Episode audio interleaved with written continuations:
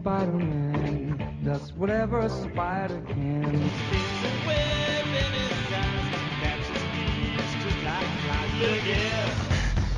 Here comes the Spider-Man. Flipcast.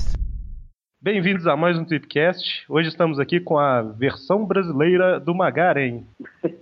com aquele que não é o Herbert Richards, mas também fala dublado algumas vezes, Mônio. Nossa Deus. Voz da Mary Jane, pô. E como sempre, dublado nos estúdios da casa do Eric. E hoje a gente tem a honra aqui de receber o ator, cantor, dançarino, diretor de teatro, autor, dublador, diretor de dublagem e produtor, Mauro Eduardo. Opa! Oi, boa tarde, muito obrigado. Bom dia, né? Obrigado por tudo, mas não, não sou assim, assim é o Jô Soares. Eu faço só um pouquinho de cada coisa.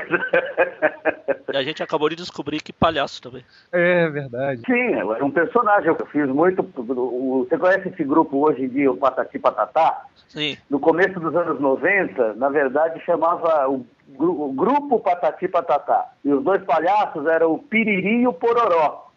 E eu fazia o Piriri, que hoje é o Patati. Nós fizemos todas as e-mails da Zona Leste, cara. Todas. Foi quando eu descobri que a Zona Leste acho que é o, lugar é o maior lugar que tem nesse país. Não acaba nunca. E se você, ouvinte, não sabe quem que é o Mauro Eduardo, por favor, né? Se você não sabe quem é o Mauro Eduardo, Se mata. Você tá ouvindo a- um programa que é sobre o Homem-Aranha e não conhece? Mas pra quem não sabe, Mauro, Mauro, se apresente. Por que você está aqui hoje? Bom, meu nome é Mauro Eduardo, eu sou dublador. Eu fiz a voz do Homem-Aranha durante os anos 90 e deixei de fazer até chegar aos longa-metragens que passou pro Manolo lá no Rio. Aham. Para outros personagens, né?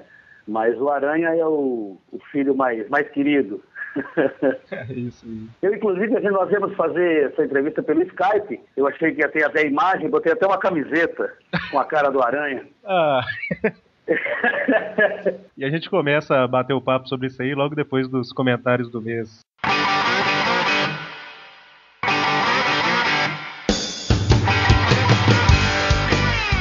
É isso aí, gente. Programa super especial hoje. A gente finalmente conseguiu.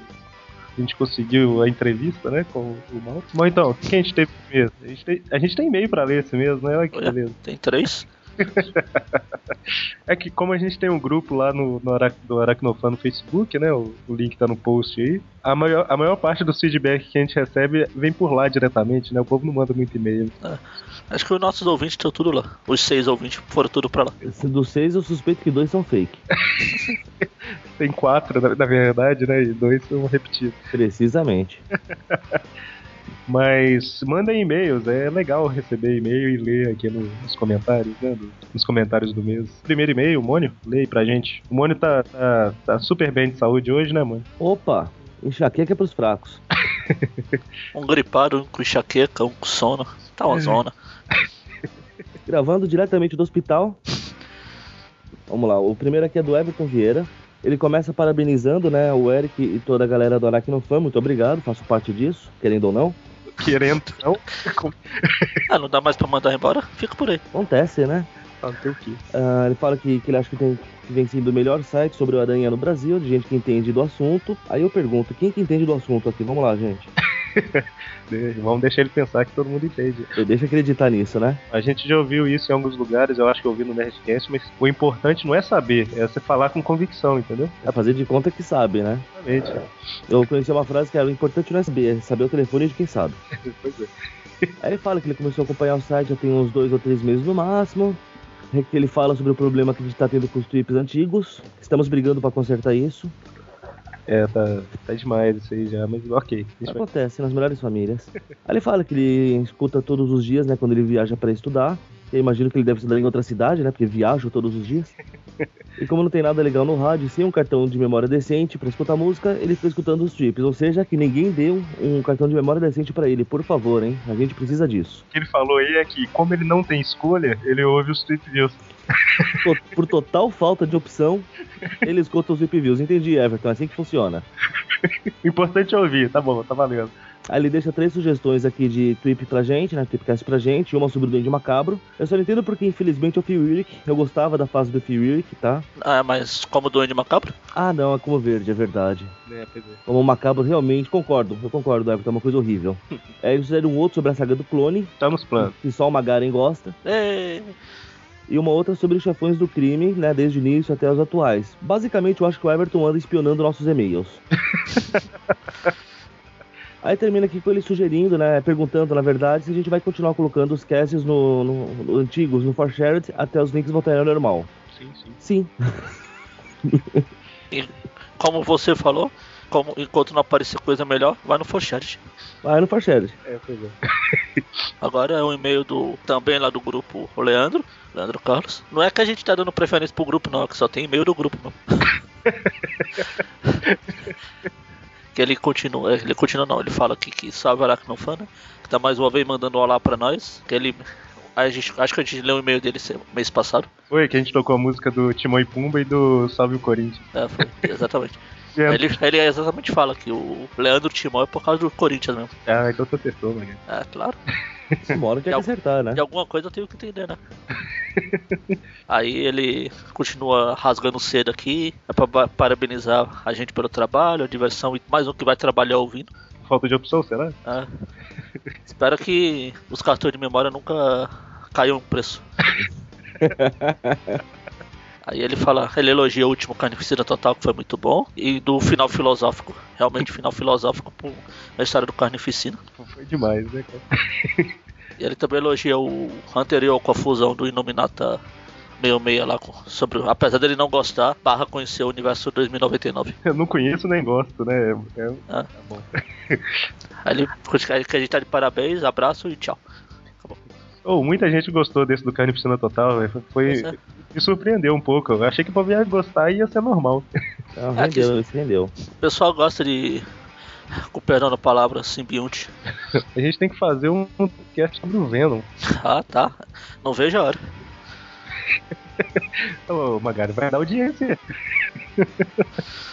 Bom, e o, o último e-mail aqui é do Sidney Castião, que, que tá vendo o grupo. Olha, olha só. Então, ele mandou aqui: Estou escrevendo esse e-mail para fazer uma singela homenagem e agradecer ao Eric, Mônio, Magari e Mike por nos divertirem e informar com os Tripcasts e Trip Views. Foi por causa de vocês que eu comprei muitos quadrinhos, como Última Caçada de Craven, Caída Entre os Mortos, todas as bibliotecas históricas do Aranha. É, falou aqui que quase me levou à falência e eu entendo perfeitamente. e muitos outros títulos. Muito, muito obrigado pelo excelente trabalho que vocês estão fazendo e continuem assim. Gostaria também de agradecer o pessoal do grupo do Facebook, meu grande amigo Leandro Carlos, que acabou, a gente acabou de ler o e-mail dele. Tô, tô começando a, a notar que tem uma máfia aqui. Lembra do fake que eu comentei? Pois é. que agradeceu o Leandro que apresentou o Aracnofan. E ele mandou um poema de homenagem pra gente. Eu, eu tô com um pouco de vergonha de ler um poema citando a gente, sabe? É, Eric, o Homem-Aranha você gostaria de ser? Poder subir pelas paredes, saltar de um prédio para o outro e a todos proteger? Magaren, o nosso sentido de aranha dispara toda hora. Será algum perigo iminente? Não, só uma piada que ele elabora. É realmente. sentido de aranha faz sentido para as piadas do, do Magaren. E as minhas não, né, Magaren? É. Mônio com sua perfeita imitação de Mary Jane jamais nos agraciou. Estamos todos à espera da próxima, pois saudades você deixou. Por último, mas não menos importante, vem o Mike. Herói ou anti-herói, o que quer ser? Talvez isso não importe, pois ele está aí para nos entreter. Vou terminando essa singela homenagem dizendo: Muito obrigado. Vou saltando de prédio em prédio e espero que a todos eu tenha agradado. Depois de ler isso aqui, eu não sei se ele ficou com, com medo do poema prestar ou não, mas ele esqueceu o presto. Na verdade, ele não esqueceu o Presto. Ninguém, Presta é o menosprezado do grupo, pô. ninguém liga pro Presto. Coitado do presto. Ainda vamos traumatizar o garoto com isso. Agora ele deve estar no cantinho lá chorando. O Presto tinha que estar online aqui pra gente chamar ele, pra gravar uma participação. Ai, cara, valeu. Muito obrigado pela homenagem. Agradecemos é. efusivamente. Se a equipe Mega Garanta melhorar, eu faço uma nova imitação da Mary Jane pra vocês. Ah, tá. E no próximo programa que eu presto participar, que a gente conseguir, eu, eu, eu dou ele o direito à réplica. Então, rapidamente, eu já falei isso em algum Tweep View Classic, eu acho, pra trás, mas a gente já tá no final do mês, todo mundo já percebeu, né? A gente padronizou agora que Tweep View Classic tá saindo toda quarta-feira, Tweep View normal toda sexta, normal não, né? De revistas atuais e tal, toda sexta. E nós é, renumeramos os programas, né? A gente pegou desde lá do primeiro e chamou de Tweep View Classic e a gente separou realmente para ficar dois programas diferentes. Então, se por acaso você não ouviu isso no Tweep View que a gente avisou, tá avisado de novo aí. E em relação às notícias, a gente teve Comic Con esse mês, né? Então, cara, é tanta notícia, não dá pra comentar aqui não. Até porque o nosso estagiário lá, o Adriel, ficou igual uma metralhadora, lançando notícia todo cada segundo que saiu.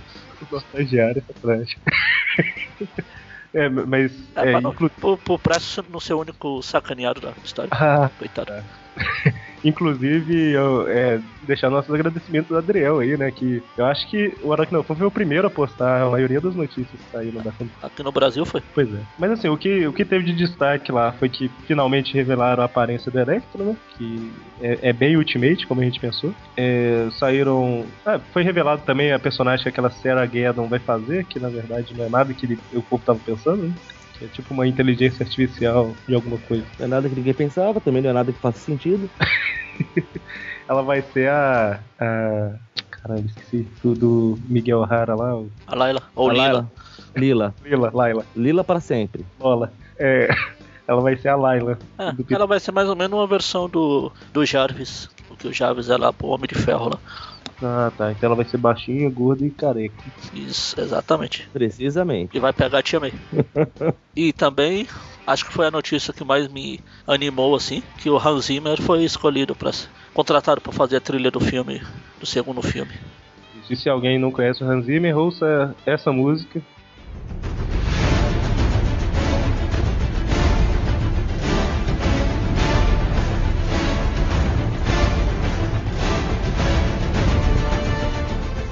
Essa música.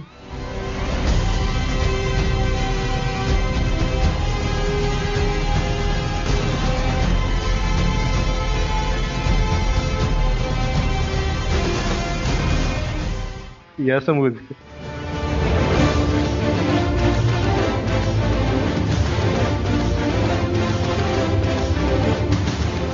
Ao menos será que dessa vez o Aranha ganha uma música tema decente, além daquela do seriado dos anos 60? O, a- o espetacular Homem-Aranha, a trilha sonora é, Apesar de eu gostar do filme, a trilha foi qualquer é, é nota. bem. É qualquer coisa, né? Eu, eu acho que falta um tema pro Aranha, manja. A do, apesar da que a do Daniel Elfman é legal. Ela é bacana, mas ela não é um tema que você sai cantarolando. Ele precisa ganhar um tema marcante, tipo do Super-Homem, cara. Isso. Mas acho que o tema do. O, o qual a Warner fez o favor de esquecer que existe. Quando você pensa em aranha, a música, você lembra daquela musiquinha lá do- dos anos 60. Pois é. Ou seja, depois dela ni- ninguém fez nada melhor. É a trilha do- dos filmes do Raimi lá, ela é bem melhor do que foi Sim. essa. Daniel Elfman, né? Inclusive- É, justo, é que você comentou, né? Bom, então é isso aí, vamos pro programa, pro tão esperado por nós programa, né? Eu acho que por vocês também. Tomara. Muito.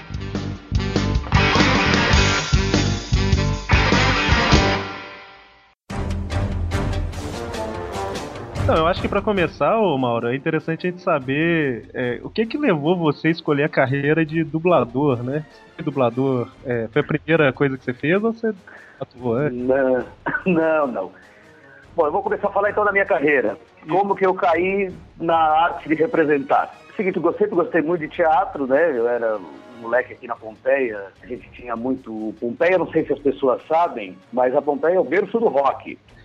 Então, mu- muito, muitas bandas de rock and roll saíram aqui da Pompeia. Rita Lee, por exemplo, é cria da Pompeia. Então sempre tinha performances, essas coisas, tinha muito teatro mambembe por aqui e tal, e eu curtia muito isso. E queria fazer teatro e tal. E aí apareceu o Sesc Pompeia, que antigamente era uma fábrica de geladeiras, né? Aí o Sesc pegou, arrendou o espaço e montou o Sesc. E ali no Sesc eles tinham alguns cursos de teatro e tal. Existia uma companhia de teatro chamada Carroça de Ouro, que fazia teatro mambembe. Fazia teatro nas praças e não cobrava ingresso, passava chapéu. Eu comecei a fazer um trabalho com, essa, com essas pessoas tal, até que em 75 eu fiz um teste para fazer um espetáculo chamado Tistu, Menino do Polegar Verde. E aí eu ganhei esse teste e comecei a fazer espetáculo, fazer para escolas e tal, e aí já era uma coisa profissional. Aí a partir daí eu comecei a me interessar pela arte e fui em 78 fazer a minha primeira gravação de áudio, que foi um trabalho do Milor Fernandes. Eu fazia um, um declamava um poema sobre a água com Fernanda Montenegro, Fernando Torres, Kleber Macedo. Foi meu primeiro contato com o microfone e a partir daí eu curti muito, gostei muito. E aí fiz algumas outras coisas, fiz alguns esportes durante um tempo e tal, tal. Até que, passados tá, 10 anos depois, mais ou menos, 80 e pouco, eu fiz 83, na verdade. Eu fui fazer um teste na Odil Fono Brasil, uma dubladora que tinha aqui em São Paulo.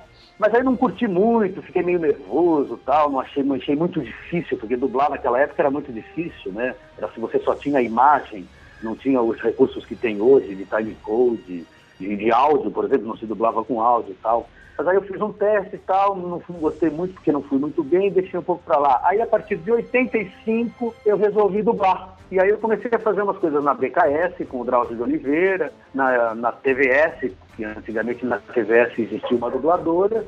E a partir daí eu não larguei mais. Em 87 eu ganhei um teste para fazer o Jiraiya, que foi o meu primeiro grande personagem, a minha primeira série. E a partir de 89, mais ou menos, eu comecei a fazer o Homem-Aranha, depois de um teste que eu fiz lá na Alamo também. E aí fiquei até 97 fazendo Aranha e dirigi vários episódios também da dublagem. Foi um trabalho muito legal. Mas é, até eu chegar nesse espaço, essa, essa foi a minha história com, com o áudio. E aí não parei mais, né? Em 91 comecei a dirigir dublagem. Na época eu estava fazendo também a narração da série Anos Incríveis. E não parei mais. Estou aí até hoje. Hoje eu estou há cinco anos já dirigindo e fazendo bastante coisa para a National Geographic. Praticamente 90% do nosso trabalho é para a National Geographic, canal 33 da NET. Olha, estou fazendo comercial. não era a minha intenção. Eu não sei se você sabe, ô Mauro, mas você é um dos principais responsáveis por esse site existir, na verdade. Porque, assim como vários fãs, eu comecei a me interessar em Aranha por causa do desenho. Olha que louco. É, e, Engraçado você falando aí que o dublador do Homem-Aranha começou com um personagem verde. Seu primeiro personagem foi. É, mas aí no teatro, já era Tistu, menino do polegar verde. Realmente isso é um problema. Aliás, são dois problemas, porque eu também sou corintiano e não gosto muito de verde, não. Ah. Então tamo junto. Embora eu more do lado do palestra aqui, mas eu não gosto muito de verde, não. Aqui na minha casa é muito difícil encontrar verde. É, por, por isso que é bom combater os verdes. Duende verde, escorpião. Exatamente. Então, e você falou aí como é que foi sua carreira, o nisso, mas se teve alguma dificuldade assim, sei lá, com algum parente foi contra, alguma coisa, dificuldade mesmo para exercer? Tive, tive um problema com meu pai na época, porque eu era moleque, né? Em 76 eu tinha 12 anos de idade e eu fui fazer o profissional, né? Já no TISTUC 75 eu tinha feito o teste e tal, mas o meu pai não sabia de nada, porque na época a mentalidade geral com relação ao artista era a pior possível, né? Eles não aceitavam muito, mas eu fui meio que persuadindo ele e tal. Aí também após o TISTU, né, em 76, eu também fiz o meu primeiro trabalho em televisão, que foi numa novela chamada Éramos Seis em 77 na TV Tupi. E aí ali eu comecei a levar ele para ver gravações, aí eu levava ele para ver, na época tinha um programa do Benito de Paula que chamava Brasil Som, ele levava artistas para cantar, aí meu pai ia ver, aí no final do ano tinha show do Rei Cone, e aí ele ganhou, ele começou a curtir e viu que a coisa não era tão feia quanto pintavam, né? E aí a partir daí eu não tive mais nenhum problema, não, graças a Deus.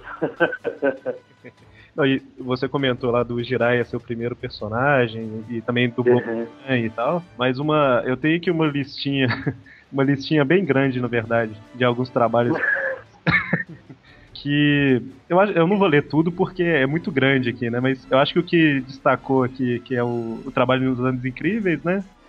A verdade é que depois de tanto tempo, ainda me recordo. Foram anos incríveis. O robô É. Aqui provavelmente é a base do Baiolon. A Yumi corre perigo. do Giban, né? Inclusive eu tive o prazer de redublar isso há coisa de sete, oito meses atrás, porque é, tiveram, parece que teve dois ou três episódios que ficaram faltando da série para serem dubladas. Ah, sim. E o Hermes Baroli conseguiu essas séries através, eu acho que também de fãs, e eles queriam, é, queriam dublar essa, esses episódios que ficaram faltando. E o Hermes Baroli, na dubladora dele lá do Brasil, eles conseguiram praticamente todo o elenco para redublar. E, quer dizer, para dublar, porque não tinha sido dublado. E nós fizemos, e eu fui lá fazer o Harley, foi muito legal. Foi muito interessante. Foi nos Eles episódios que lançaram, lançaram. inclusive. É, foi no episódio que saiu no DVD, né? Isso, isso faz pouco tempo. Eu não sei, eu tô falando 7, 8 meses, mas pode ser mais, cara, porque eu não, não lembro realmente. Mas Foi ano foi passado. muito legal ter feito. Foi ano passado? Foi. É, então é isso mesmo, é por aí. Foi muito legal. Eu vi aqui. Você pode não reconhecer o meu o apelido que eu uso, mas Magari é um, do- é um personagem de o Jasper. Então eu gosto dessa, Ah, dessa área é? de Tokusatsu. Magari. Não, realmente, agora você falando, eu lembro sim, o nome não me é estranho, olha que legal. Eu sou amigo do Takeshi, conheci o Takeshi, a Suzaninha Lacastros, que pra mim foi a dubladora que ganhou mais no mole na vida, porque ela dublava a Mia. Eu só ficava no estúdio falando Mia, Mia, Mia, e ganhava a mesma coisa que o resto que falava o episódio inteiro.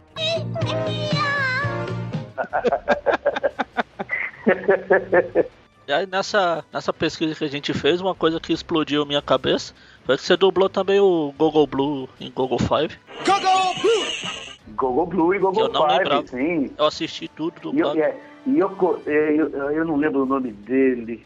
Inclusive tinha um irmão, o Fá- Fábio Roberto, que hoje é editor de, tele, de TV, ele fazia o menininho que, tava, que falava com o Gogo Blue, porque eles tinham, cada um deles tinha um menino na central. Eu não lembro os nomes, né? Faz muito tempo.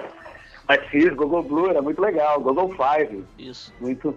Metalder também eu fiz, eu fazia o comandante Balzac. Ah, Sou Balzac, o comandante da unidade cibernética do Império Neró. O Jiraiya foi mesmo seu pr- primeiro personagem, né? Principal. Não, o. Jiraiya foi a primeira série que eu ah, comecei, que eu fiz, né? Primeiro personagem mesmo, assim, conhecido, foi o Jiraiya, realmente. Mas eu Isso fiz antes, eu fiz vários filmes, já fazia muita ponta, vozerio. Eu, inclusive, como vim de teatro, normalmente o ator que vem de teatro, porque hoje em dia, é, muita gente tira o DRT, faz lá o seu curso de teatro, tira seu DRT e tal, acaba caindo na dublagem, mas para de fazer teatro. Então, fica um pouco, né? Eu, como vim de teatro, já fazia, eu trabalhava muito, trabalhava muito voz, eu fazia vozes diferentes. Então eu era muito utilizado para fazer vários tipos de filmes, às vezes. Então eu fiz bastante coisa. Mas o Jiraiya foi o primeiro personagem fixo mesmo, né? Por isso que é o meu, é a menina dos olhos. E o Aranha, que eu curtia, porque eu era fã do Aranha, né? Eu procurava ver gibis do Aranha. Eu gostava do Aranha e da Turma do Arte. Foram dois presentes que a vida me deu. Eu dublei o Aranha e dublei o Reginaldo na Turma do Arte. Não sei se vocês conhecem essa série. A série eu conheço, eu não tô lembrando quem é o Reginaldi. Reginaldo era o, cara, o, o carinha que aprontava para todo mundo. Ele, ele que aprontava para todo, todo o grupo e sempre se dava mal no final. Você falou aí que você tem um carinho pelo Jiraiya, era o que eu ia perguntar aqui. Uma, certa vez eu ouvi uma entrevista do Francisco Bretas, que o primeiro É. dubla- trabalho dele de personagem principal também foi no Tokusatsu, que ele dublou os dois vermelhos do, do Flashman e do Maskman. Ele fala que tem carinho por essas séries, então eu ia perguntar se você também tem o Jiraiya no coração. Sim, com certeza. Inclusive, semana passada, o rapaz, eu não lembro o nome, eu, sou, eu tenho um problema seríssimo com nomes, viu, gente? Eu não lembro o nome dele, mas o, o dublador que fa- fazia o Torra, que fazia o Jirai, esteve aqui no Brasil. Até a gente Ah, o tentou se encontrar no domingo Foi, é, num evento, mas não foi possível, porque eu tinha os compromissos. Ele também foi uma coisa muito rápida e tal. A gente trocou fotos via, via, via telefone celular. Foi muito legal, porque tinha um, um dos fãs, o Glauco, que é meu amigo, que hoje é dublador, estava junto lá e tal, então ele fez essa ponte.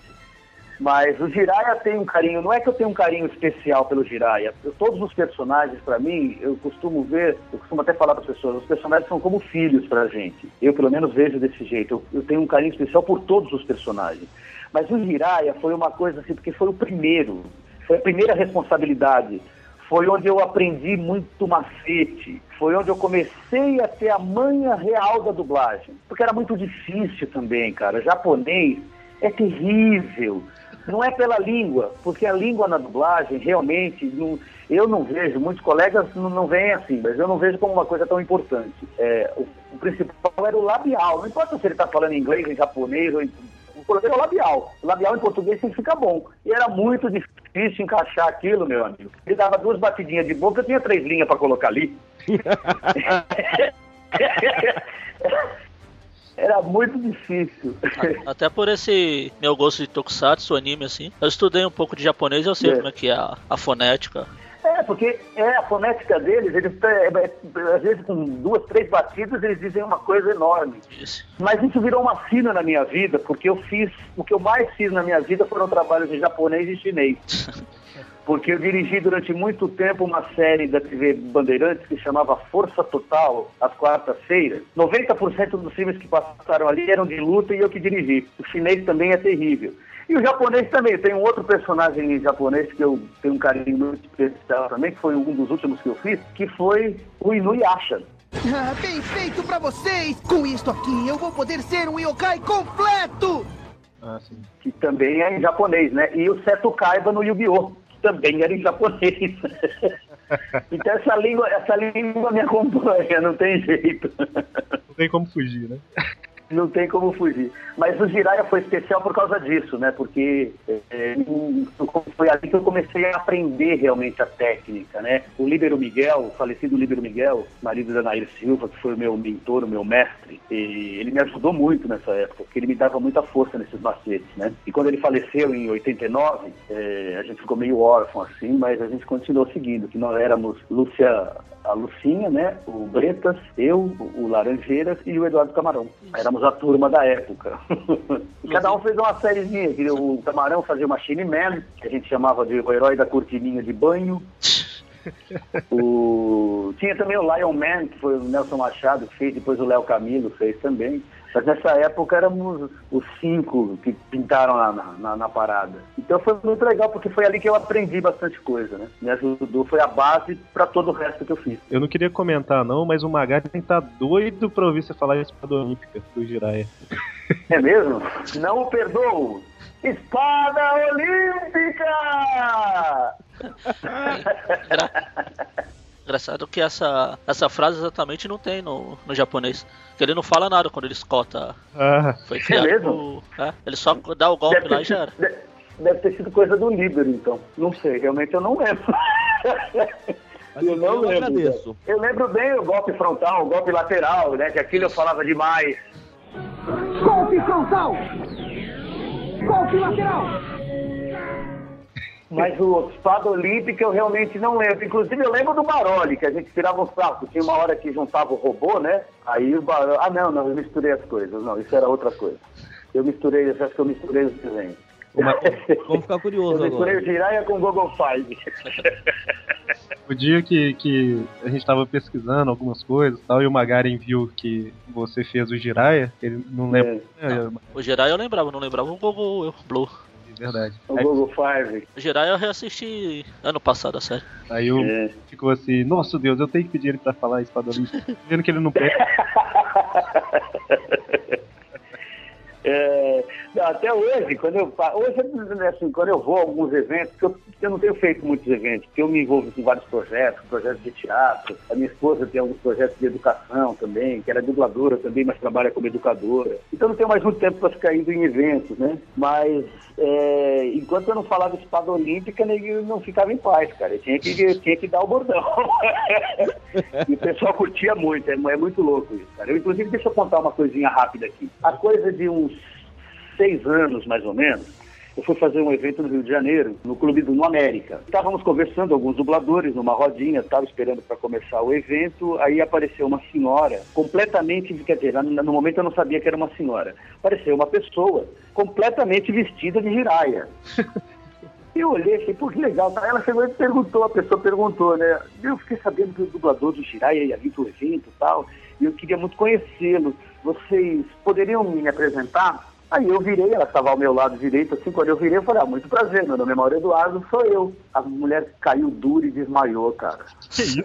Eu juro por Deus. Você deu a espada olímpica nela. Eu tomei um susto, cara. A mulher caiu dura, aí veio as pessoas, tal, veio lá com o pessoal lá do, do clube e tal, aí reanimaram, passaram um negócio lá pra acordar e tal, não sei se era vinagre, o que que era.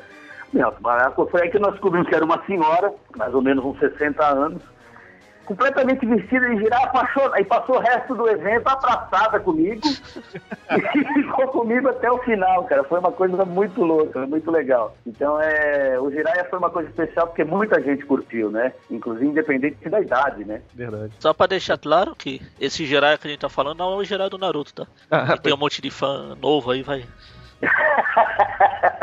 é mesmo. Embora a entrevista fosse sobre o Aranha, mas nós estamos falando do Jiraiya de 89, 87, por aí, né? A, entre- a entrevista é sobre tra- o trabalho do Mauro Eduardo, não exatamente Homem-Aranha.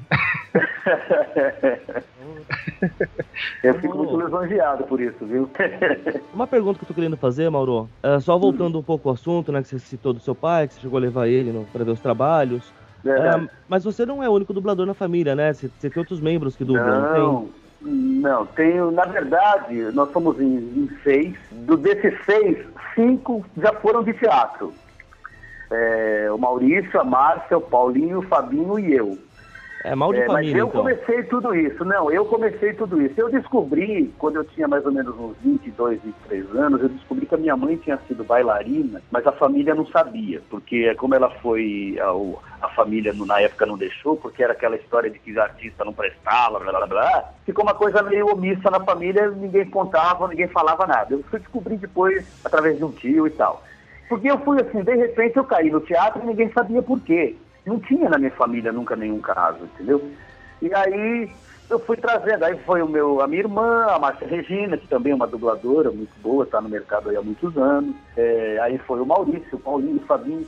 Só que aí só ficamos a Márcia e eu mesmo, assim. Cada um foi para uma área. O Paulinho, hoje ele é diretor da, na, na TV Record, ele trabalha com a Ana Hickman, é um dos diretores lá da casa. O Fabinho é editor de TV, mas ele trabalha na, numa vertente evangélica, e, mas é, um, é bem conceituado no mercado e tal. E a Márcia e eu que ficamos na dublagem, e eu e militamos no teatro, eventualmente. Eu, a cada seis, sete anos, faço um espetáculo de teatro também, que é a minha raiz, né, a minha origem. Eu sinto falta, às vezes. Então eu vou e faço um espetáculo, fico um tempo em cartaz e tal, para curtir, não para ganhar dinheiro, porque o teatro não se ganha dinheiro nesse país, e, mas a dublagem eu não largo porque é a verdadeira paixão mesmo.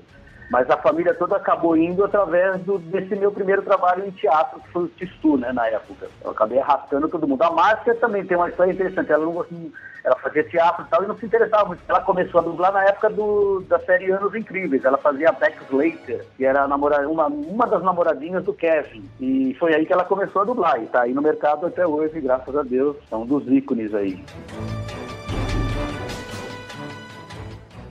Pense rápido, cabeça de teia!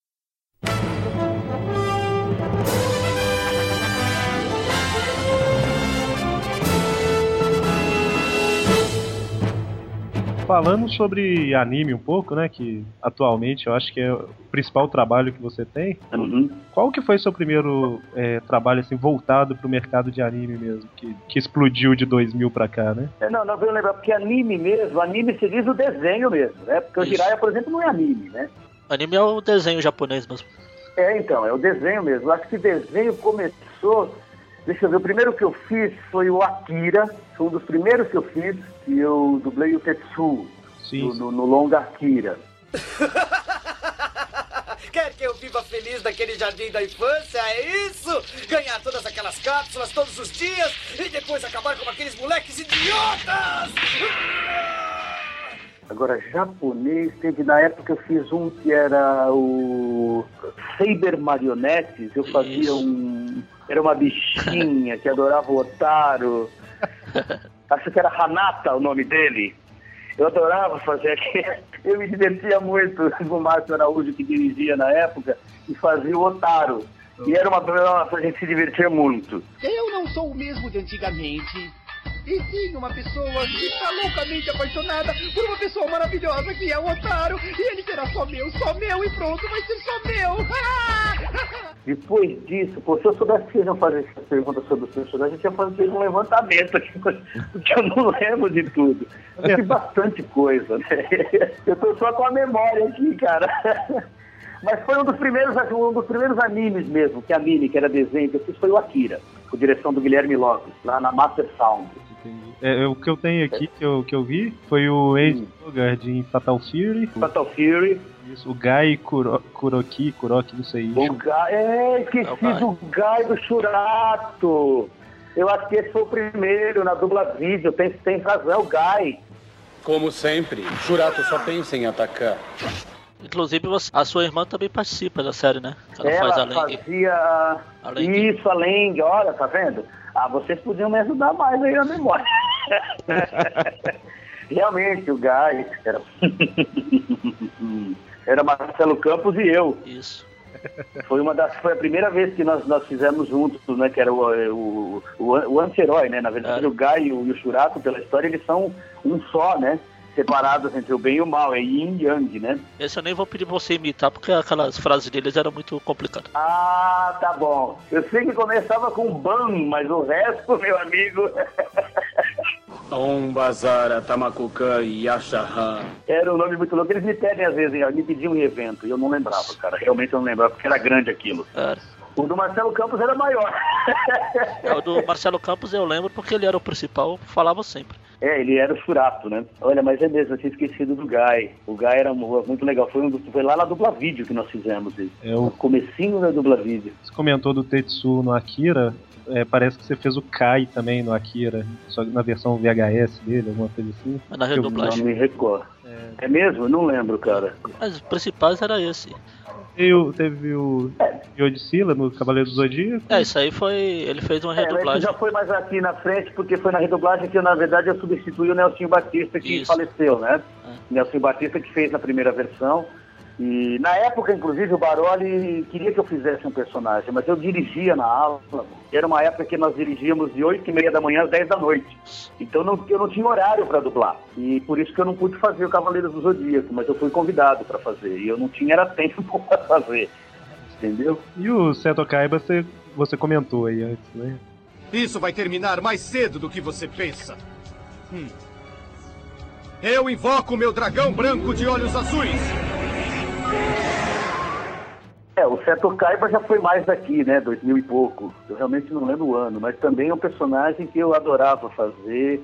Eu, inclusive, fui ao Rio de Janeiro, dublei dois longa-metragens lá no Rio de Janeiro, foram feitos lá na, na Delarte. E é um personagem também que muito interessante, eu acho ele muito metódico, é muito legal, eu curtia muito fazer ele. Uma pena que a série parou, né? O Inuyasha eu voltei a fazer agora, nós fizemos oito episódios, por coisa de um mês atrás. O Inuyasha, Sim, Mauro, ele, ele foi o seu trabalho principal em anime, não? Hum, não, não considero. Principal mesmo, assim, o que, me- que eu curti mesmo em anime, que era assim, o, foi o, o que me, me lançou mesmo, foi o, foi o Guy mesmo, foi o primeiro, né? A partir daí viram que eu conseguia segurar a onda. Mas eu curti todos, é o que eu falei no início, todos são que nem filho, cara. Não tem assim, eu gosto mais desse ou daquele. Sabe, eu gostava muito de fazer o Harley também, que era um robozinho que não tinha nada a ver. Era um, um- um- uma, uma, uma dobra, um, né? Mas todo personagem eu curtia fazer. Todos eles têm, um- a gente tem um carinho especial, né? Eu, principalmente, que eu, o meu trabalho, é, eu, eu, eu sou voltado muito pro, pro lado emocional mesmo. Eu procuro, eu procuro entrar no lado emocional da personagem, entendeu? Pra, pra ter uma característica diferente, entendeu? Não adianta você chegar lá e botar a voz do Mauro. Porque não é a voz do Mauro que tem que estar lá, é a voz do personagem. O Mauro é o Mauro, o personagem é personagem. Né, uma das poucas coisas que eu concordo com o Pelé é isso. O Pelé fala uma coisa, o Edson fala outra. o que é, cara? São coisas diferentes, entendeu? Agora, todos eles têm um, uma, uma, uma marca especial, né? Todos eles são, são, eu curti muito fazer. O Inuyasha, por exemplo, é um personagem que as pessoas curtem até, até hoje. Eu, eu recebo cartas, eu recebo e-mails direto por, por causa do Inu. O Seto Kaiba também. Eu, inclusive, fiquei meio bravo com uma dubladora aqui há pouco tempo, porque eu soube que eles fizeram um episódio lá Porque eu não sei se vocês sabem, mas a série Yu-Gi-Oh! continua, só que sem o Yugi. eu não entendo, o japonês é meio louco, né? Existe a série Yu-Gi-Oh! mas não tem o Yugi, não tem o Seto, não tem ninguém. De vez em quando um personagem lembra. E aí lembraram do Seto, aí ela não me chamou pra fazer, eu fiquei meio bravo. porque a gente tem um carinho especial, né? É, é o que eu falei, para mim é, é, como um filho, cara. Eu tenho um carinho especial por todos eles, eu faço todos eles da melhor maneira que eu posso, entendeu? Principalmente porque eu sei que vai ficar aí, né? Vai ficar aí pra posteridade, né, cara? Pra gente é muito importante. Eu vejo cada personagem, mesmo que foi uma ponta num filme, eu faço aquela ponta da melhor maneira possível. É isso que, que define um bom profissional, né? Do que um cara que só quer ganhar dinheiro. É, porque a minha intenção, se eu quisesse ganhar dinheiro, meu amigo, sinceramente falando, se eu quisesse ganhar dinheiro, eu tinha ido pro Rio de Janeiro nos anos 80 e estava na Globo. é sério, cara, porque eu consigo viver, devo tudo que eu tenho à dublagem, consegui formar minha vida, graças a Deus, na dublagem, tenho minha casa, tenho meus filhos, sabe, os, Hoje eu vivo por causa da dublagem. Eu, a minha vida toda foi baseada em cima da dublagem. Foi a dublagem que me deu, entendeu? Embora eu seja ator. Eu não, eu falo que sou dublador, tá, mas primeiro eu falo, eu sou ator e dublador entendeu? A gente tem que ter um carinho por cada um, né? É, você, você falou do e que vai ficar pra posteridade, é por isso que eu sou meio assim contra redublagens, essas coisas, quando já tem uma voz, você acaba matando aquela dublagem original. Exatamente, eu também sou contra, cara. Eu acho que as coisas deveriam ser percebidas. Por exemplo, eu vou te dar um exemplo aqui. O meu amigo, o grande amigo falecido Eleu Salvador, que fez um trabalho maravilhoso no De Volta para o Futuro, que ele fazia Isso. o Dr. Emmett Brown. Quando substituíram a dublagem, eu não entendi por quê, porque eu já vi, eles continuam, eles têm a dublagem, mas eles fizeram questão de redublar. Eu, eu não entendo até hoje por quê. E dependendo do canal, passa com ele ou passa com o outro. Então é Isso. uma coisa, eu acho uma falta de respeito. Eu acho que é uma falta de respeito com o artista. Mas isso é um problema no país, né? A gente vê muito artista aí, pessoas que foram, sabe, talentos maravilhosos do passado, hoje estão abandonados aí em casa de repouso, não tem trabalho, não tem. Na própria dublagem também. Eu sou um cara que eu, eu combato muito. Uh, a falta de, de, de respeito com o dublador mais velho, com a pessoa mais velha, né? Eu valorizo muito a Jessi Fonseca, por exemplo, que é uma dubladora que está aí com 90 anos de idade. Ela tem uma história maravilhosa. A Zaira, o, o Antônio Moreno, o Luiz Carlos de Moraes, a Alessi Montenegro.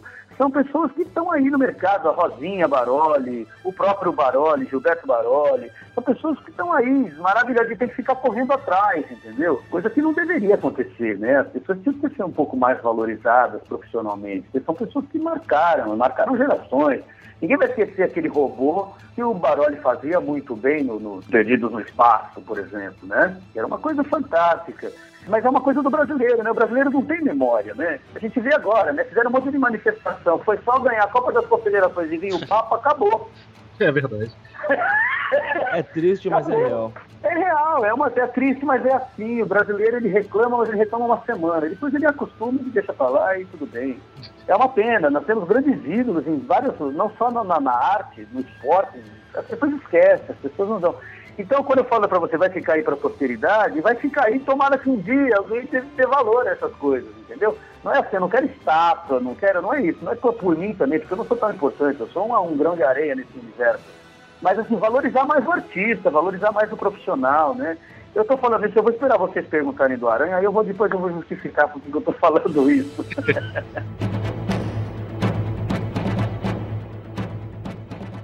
Pense rápido, cabeça de teia!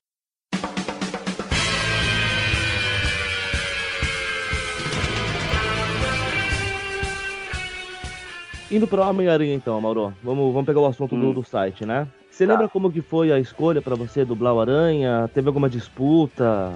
Ficou entre você Olha, e alguém? Como é que foi? Olha, eu realmente não sei como é que foi feita essa escolha. Eu sei o seguinte, o Líbero Miguel um dia me chamou e falou para mim, olha, nós temos aí uma série, um desenho tal para fazer, e conversei com o Michael, nós pensamos em você para fazer. Nós vamos gravar um episódio, vamos ver como é que fica, qual vai ser o resultado. Se for um resultado satisfatório, você continua com a série. Se não for satisfatório, você vai pegar uma ponta ou outra e tal, mas você continua dentro do nosso elenco. Eu falei, tá ótimo, maravilha. Para mim, na época, tudo era, tudo era lindo. então foi assim, aí eu fiz o primeiro e aí ficou e não, não sei te dizer, porque também nunca tive essa, essa, essa preocupação, porque na época nós éramos... Era, é, éramos os únicos novos dubladores, éramos cinco, seis dubladores que tinham entrado, porque era um mercado um pouco fechado, sabe? Eles não, não- era, era meio difícil você entrar na dublagem. Começou a abrir um pouco a dublagem justamente por causa dos, dos filmes japoneses que começou a precisar de gente. Você tinha, não tinha mais elenco, então você tinha que ter mais, mais gente. Aí foi obrigado a abrir o mercado, mas era meio difícil. Então a gente não tinha, porque tanto fazia, porque a gente trabalhava todo mundo junto, entendeu? Não tinha essa coisa de um querer ser melhor que o outro. Graças a Deus naquela época a gente não tinha isso. Nós éramos uma turma, uma equipe. Um ajudava o outro, um tentava dar uma força pro outro, era muito legal.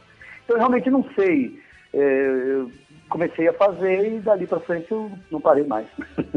Você lembra como é que era o processo da dublagem dessa série? Porque apesar de você ser bastante elogiado, você ser a voz que vem à cabeça quando o pessoal pensa no Homem-Aranha, Até hoje. a dublagem dessa série teve um monte de probleminha de troca de dublador pra todo lado, erro de tradução, Aham. essas coisas.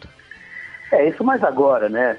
Bom, naquela época, agora eu vou voltar a justificar aquilo que eu te falei, que a gente, eu trato meus personagens como filhos, assim.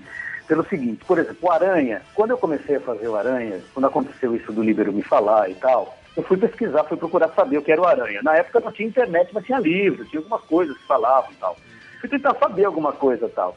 E aí eu vi, é, eles me deram, na época era em VHS, eles me deram uma fita VHS com episódio, eu assisti em casa, acompanhando com o texto, e percebi que o personagem, eh, ele tinha, eu, eu vi nele três personalidades, ou seja, ele tinha ele como Peter Parker, relacionando-se com a tia, com a tia May, né? Tinha ele e relacionando-se com o pessoal do jornal, tal. Tinha ele como Aranha em relação às pessoas em volta dele e tinha ele com ele mesmo. Ele tirava, ele falava muito com ele mesmo, né? Ele tinha um diálogo com ele mesmo. E eh, parece meio loucura, mas a gente tem isso. Todo mundo tem um pouco disso, né? De falar com a gente mesmo, de se cobrar, ou de se elogiar, ou, né? E aí eu procurei trabalhar em cima dessas três personalidades, entendeu?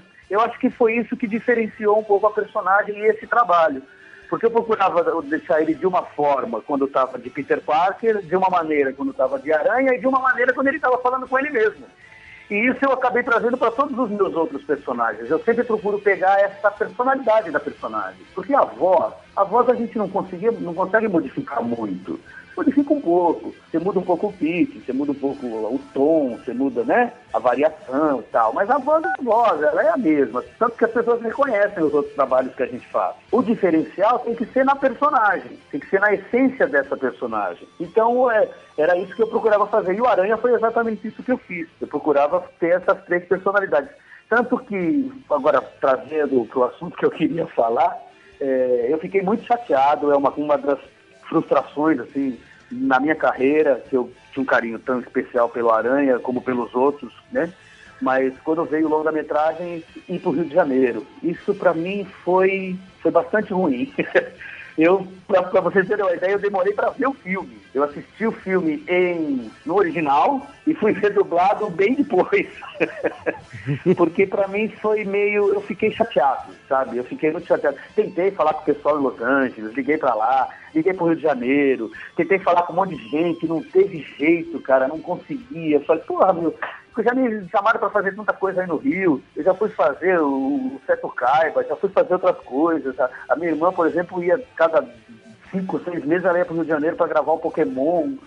Mas por quê? Porque ela faz a Misty no Pokémon. Mas por que, que não me chamaram para fazer o Aranha? Pô, eu fiz a série durante mais de 16 anos. É a menina dos olhos da minha carreira, é um dos personagens mais queridos que eu tenho. Por que, que não me chamaram para fazer? E até hoje não descobri. E por outro lado, fiquei também um pouco chateado, na época fiquei um pouco chateado, inclusive com os fãs, é porque não vi nenhum movimento, ninguém falou nada. Já tinha internet, mas ninguém, absolutamente nada foi dito sobre essa troca. Aí me frustrou um pouco. Na época eu até fiquei fora, parei de fazer evento. Falei, eu não vou fazer mais evento, não quero saber mais de fã, não.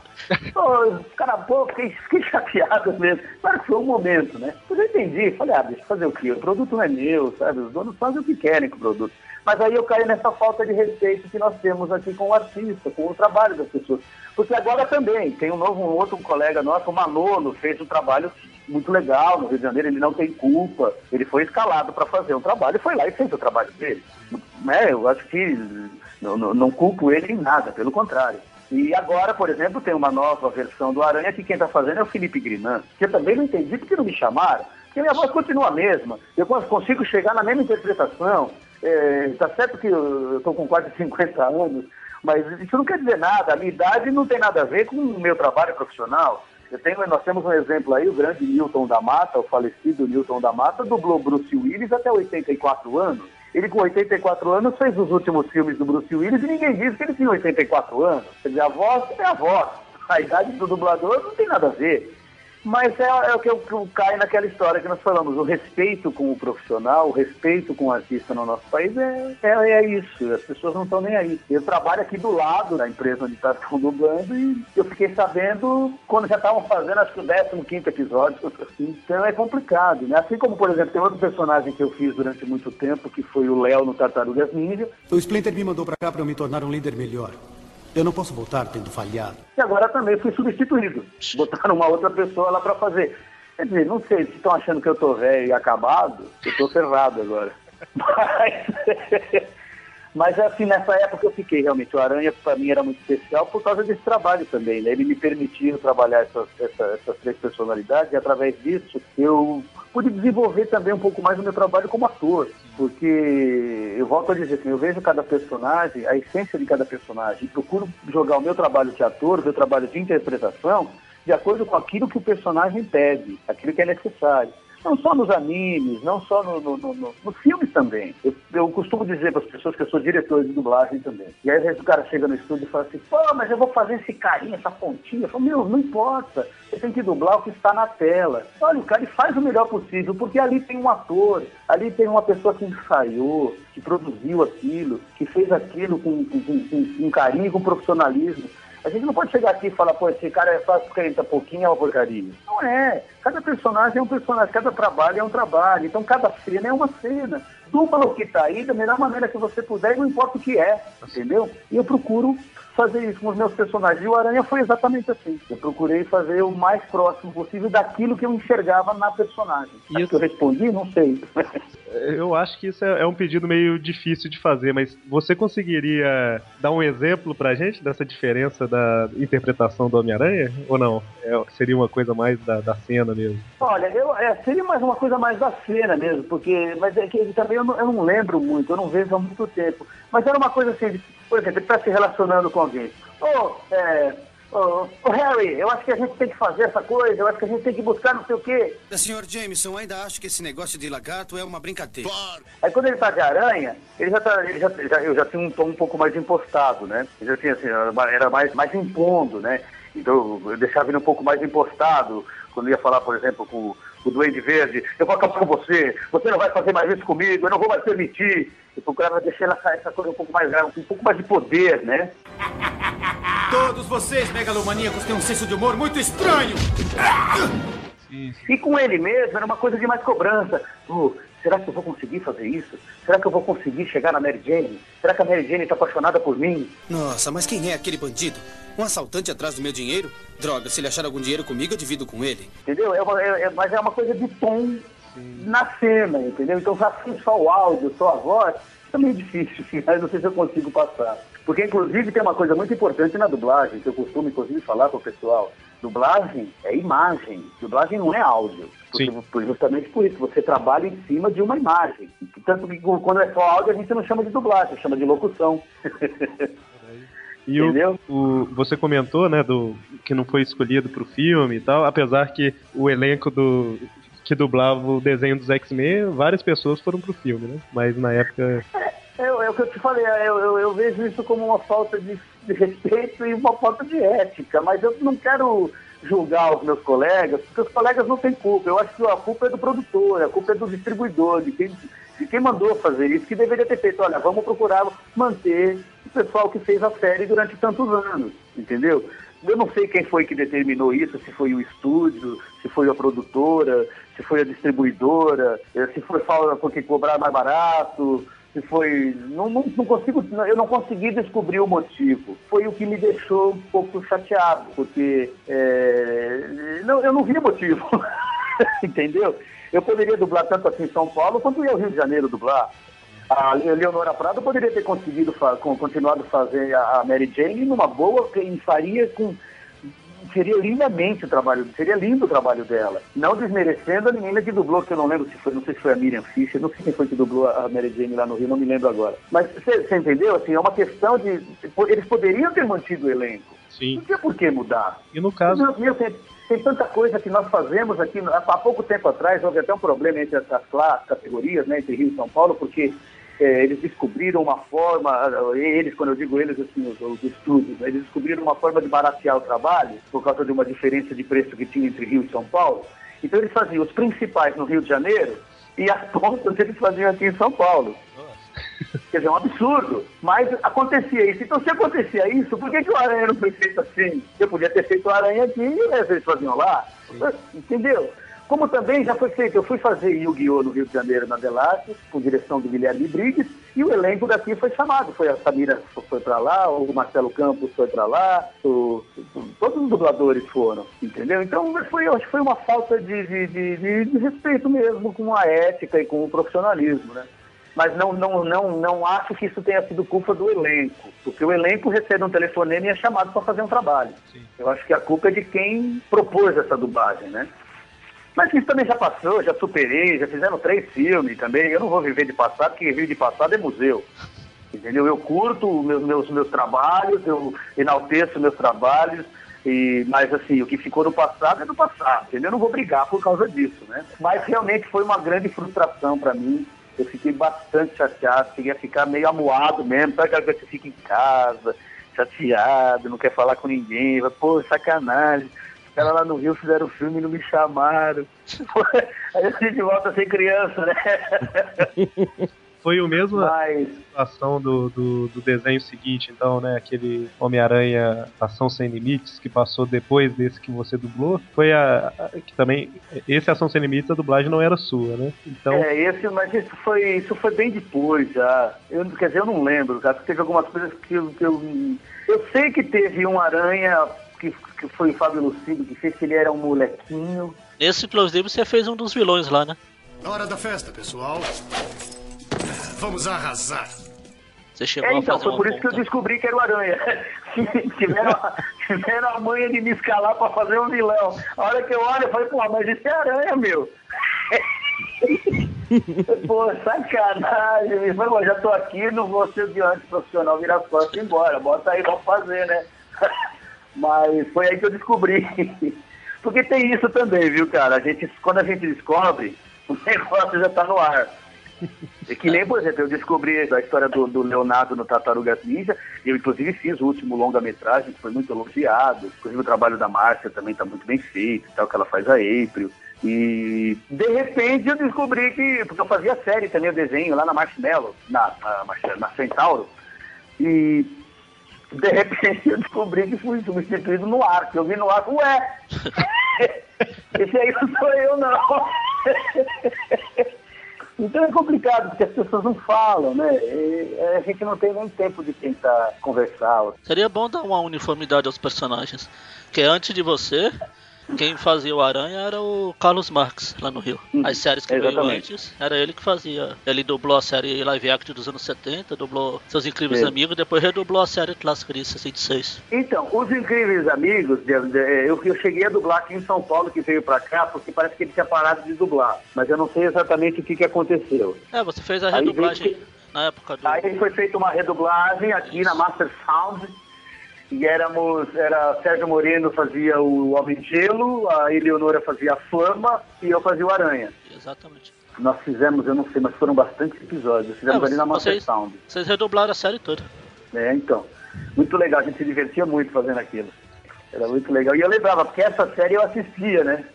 Quando era molequinho, ah, tá, né? Então. Que era ele, era o Carlos era... Marques que fazia. É, é, é. Ou seja, antes de você, né? a voz do Aranha era sempre o Carlos Marques. Já tinha, entendeu?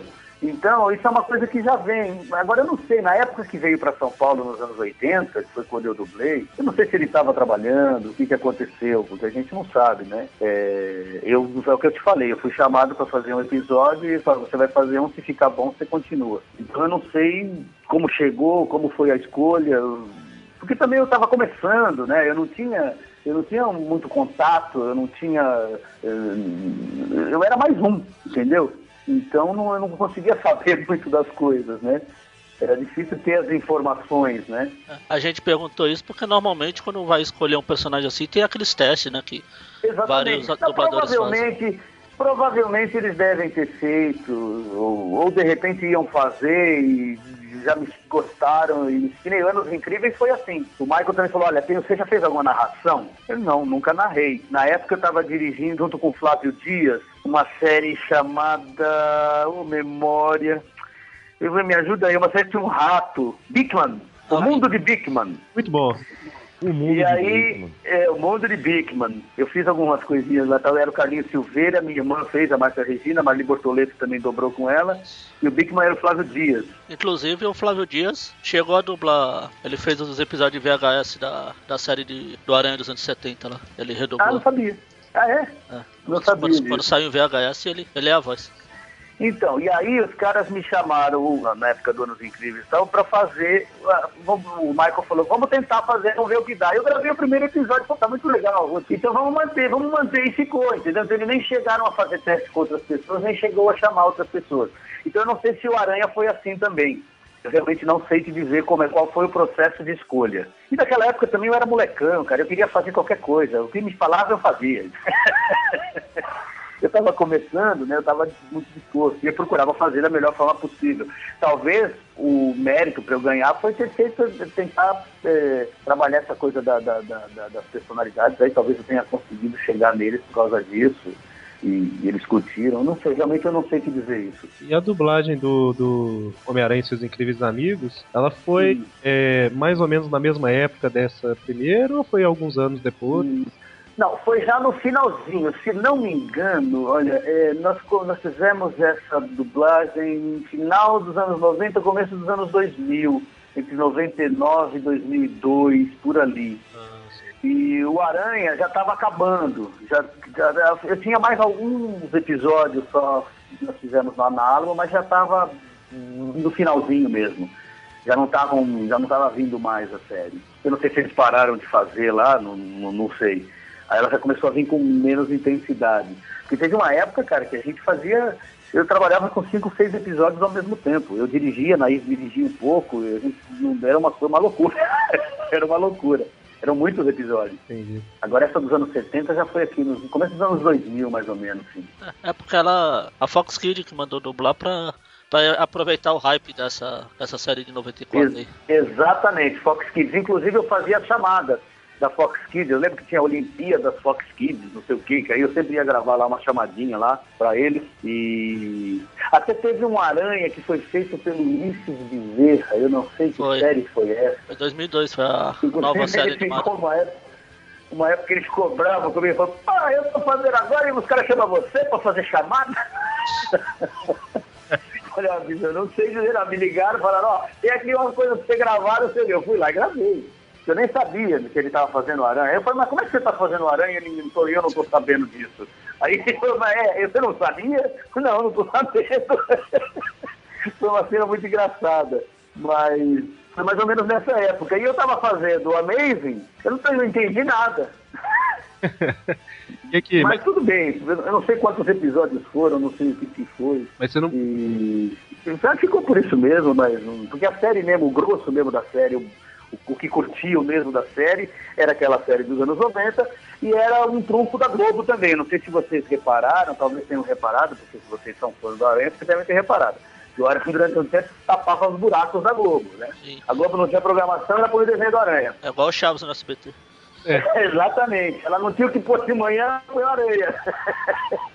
então, era, era que mais curtia. Então, Eu também não liguei. Eu também já estava mais adulto, mais maduro, né? Já não dava tanta... Porque tem coisas, às vezes, por exemplo, eu fico, a gente fica magoado com determinadas coisas, mas às vezes não, não vale a pena você extrapolar isso, né? Botar isso pra fora. Então, curte o seu, a sua dor ali, porque o mundo é assim, né? Uma hora é você, outra hora não é mais. Tanto que eu costumo dizer para as pessoas, o dublador o- e o diretor, hoje eles estão. Você está dublador, você está diretor. Amanhã você pode não estar mais. Então, ninguém é melhor do que ninguém. Por isso que não se deve destratar as pessoas, não se deve. né? porque a gente nunca sabe o dia de amanhã, né? Claro. Aliás, eu acho que isso é na vida, né? A gente está. Em outro momento a gente pode não estar mais. Mas não fica muito triste por não ter dublado os desenhos que se seguiram, não? Porque com exceção É. de 2007, são muito ruins, cara. Muito ruins. Não, não, hoje eu já superei isso. Mas assim, foi o primeiro impacto, né? né? Mas é, gostaria muito de poder estar fazendo, entendeu? Eu iria curtir muito. Eu acho que em termos de voz eu conseguiria chegar numa voz que não ficasse tão pesada. Acho que a minha voz nem é tão pesada assim. Agora pode estar um pouco assim, porque eu tô meio, não, é, não tô gripado, mas tô naquele meio, por causa do tempo que tá ruim, eu tô com a voz um pouco grave. Hoje também de manhã acordei, fiquei aqui, estou à disposição do cara que até não voltou até agora.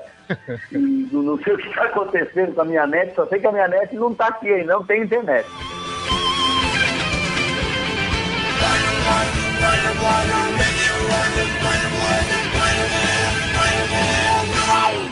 Pense rápido, cabeça de teia!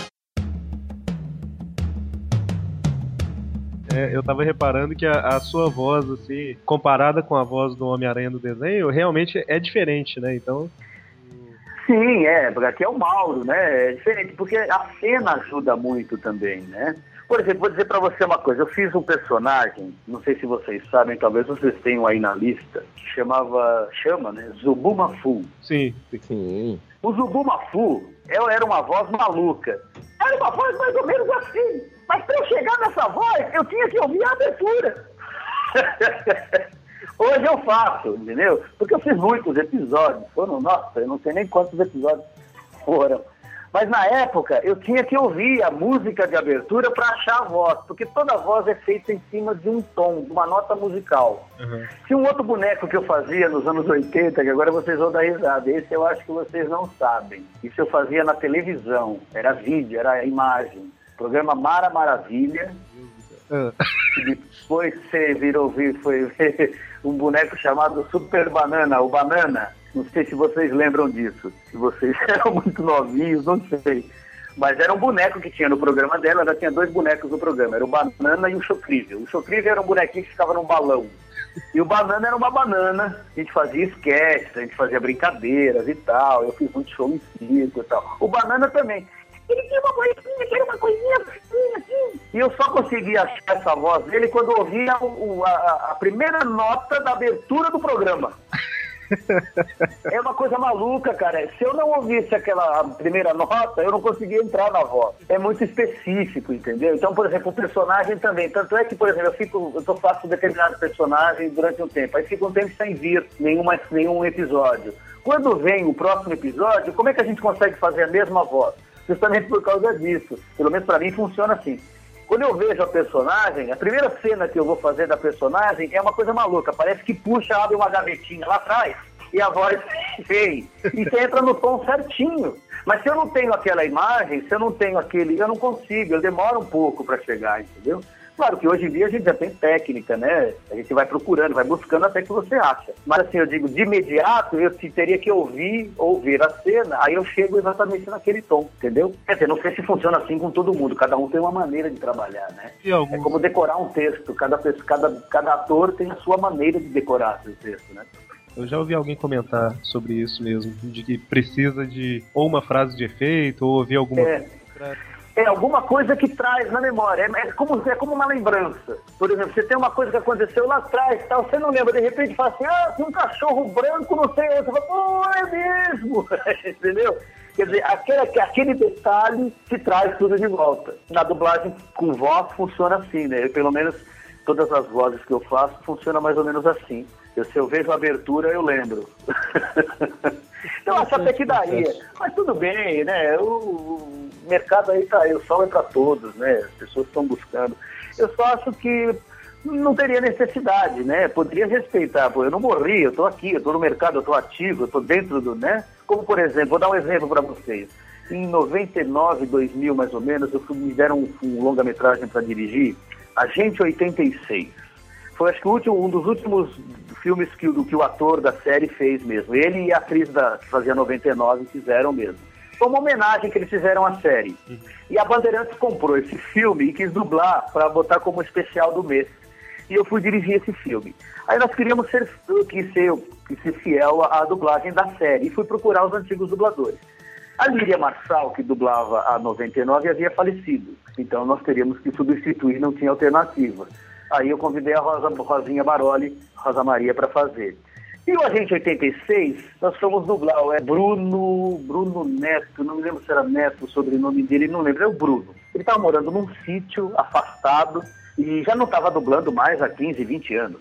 Mas aí nós fomos lá conversar com ele. Fui lá até o sítio dele e tal. Falei, ó, Bruno, tal, tal, você está com um projeto assim, tem um longa-metragem assim, assim, assim. A Bandeirantes está querendo colocar no ar como especial do mês, a gente 86, é um trabalho legal, que eles já voltaram para fazer o filme, estão todos idosos no filme, é muito engraçado e tal. E a gente gostaria muito que você fizesse. Eu não quero saber mais dessa porca aí! eu, cara, não, não quero saber de dublagem, não quero saber disso, eu pensei esse filme daqui por outra coisa, não quero saber, não, meu pai botou lá pra fora. Mandou a gente embora, falou que não queria saber. Bom, tá bom, vou respeitar, o cara não quer mais saber de dublagem, né? Tudo bem, né? E o que, que, a gente vai fazer agora? Eu falei, pô, mas eu queria, porque foi uma série tão marcante. Eu, quando era criança, adorava a gente 86, eu assistia, né? Gostava, curtia. Hoje. Então, e a voz, sim, eu também, né? Se bem que o novo, o novo eu nem vi ainda. Me disseram que tem uma série nova aí, mas eu não vi ainda, não, não sei o que dizer. Eu vejo muito pouca televisão hoje em dia. É, principalmente porque trabalho com isso o dia inteiro. Quando eu chego em casa, eu vou pro computador. A televisão é meio devagar. Mas aí o que, que eu fiz? Falei, bom, eu preciso dar um jeito, que eu quero ser fiel àquela dublagem, né? Inclusive por causa das pessoas que viam, dos fãs que curtiam a dublagem, né? Aí o que, que eu fiz? Nós temos um dublador em São Paulo, eu não sei se vocês sabem, mas ele é um expert em imitações. Chama-se Tata Guarnieri. Ah, sim. O Tata, para imitar, eu vou ser sincero, cara, não conheço poucas pessoas que chegam onde ele chega. Ele é muito bom em imitações. E aí eu peguei três episódios da série, botei num VHS chamei o Tatá, falei, Tatá, no final de semana, falei, Tatá, leva isso pra casa, cara. Estuda. E segunda-feira, nove horas da manhã, quero você no estúdio para fazer Maxwell Smart. Ô, meu, é meu? É, pode. Eu preciso que você chegue na voz, porque a gente está querendo fazer uma coisa fiel à dublagem original. Beleza. Ele ficou um final de semana com o VHS, com os episódios, voltou na segunda-feira, meu amigo, você não acredita. Você fecha os olhos, é o cara falando. E o filme ficou perfeito perfeito. E aí as pessoas que viram no ar vieram, pô, como é que você conseguiu chamar o Bruno para fazer? E aí eu contava, não foi o Bruno, esse foi o Tata Guarnieri. Então, então, quer dizer, é, já, já me preocupava um pouco com isso na época. Eu acho que as pessoas deviam se preocupar e tentar, pelo menos, manter as coisas, né? Inclusive com respeito aos fãs também, né? Então já de algum tempo eu luto um pouco por isso, né? Por essa ética. Mas isso hoje em dia, não, infelizmente, cara, não, não, tem mais, entendeu? Mesmo coisas pequenas, por exemplo, numa série pequena, você tem um filho, o cara te liga e fala, ah, eu tenho duas horas pra você, terça-feira, você pode? Puta, terça-feira não posso, porque eu tô ocupado no outro, não dá pra ser na quarta de tal, ah, não, não dá que eu tenho que entregar, tal, tal, tá bom, eu vou dar um jeito aqui. Aí ele põe outro pra fazer. Hoje em dia, os caras são preocupados com prazo de entrega. Uhum. Aí fica complicado, né? Aí a gente começa a, a brigar por causa dessas coisas, a gente vira Don Quixote, né? Você, como diretor de dublagem, se chegasse uma nova série do Aranha, você se escalaria para dublar ou colocaria outro? Pô, cara, você me colocou. Agora você me pôs na parede. Não sei, cara. Sinceramente, vou ser sincero para você. Se eu achasse que eu conseguiria manter a, a, o nível de trabalho que eu tinha na época da série, é, se eu conseguisse colocar uma voz é, que, que ficasse, é, que, que ornasse com aquilo que está sendo feito, porque hoje em dia os desenhos são muito loucos, né? Outro desenho, só, só um parênteses, outro desenho que eu fazia que me tiraram há pouco tempo, aliás, eu perdi todos os meus desenhos. Eu perdi o Aranha, perdi o Léo do, do Ninja, agora eu soube que perdi o Max Steel também. Fizeram o Max Steel molequito. Eu até vi, não dava para eu fazer realmente, porque fizeram o Max Steel com 9 anos de idade. Então fica difícil. Mas, sinceramente, se chega uma série na minha mão que tenha esse. esse que, que dá, desce para eu chegar, eu juro por Deus, cara, eu faria mesmo, com toda certeza. Agora, se eu olhar para lá e falar assim, não, olha, se eu fizer, a qualidade não vai ficar tão boa, vai ficar fora. Porque eu tenho essa consciência profissional. Eu não me acho o melhor dublador do mundo, assim como eu acho que não tem isso. Eu acho que cada, cada dublador tenha, é específico para determinado tipo de trabalho. Eu né, costumo dizer isso para os dubladores. Falo, não é porque o cara é bom que ele pode fazer tudo. Tem personagens que ficam maravilhosos, tem personagens que não ficam bons porque não é pro cara. Não é aquele estilo de interpretação dele. Não é aquele. Porque eu trabalho, inclusive, em cima de. Talvez você esteja estranhando, porque muita gente fala da dublagem como voz. Ah, a voz é bonita, ah, a voz é assim, a voz é graça e tal.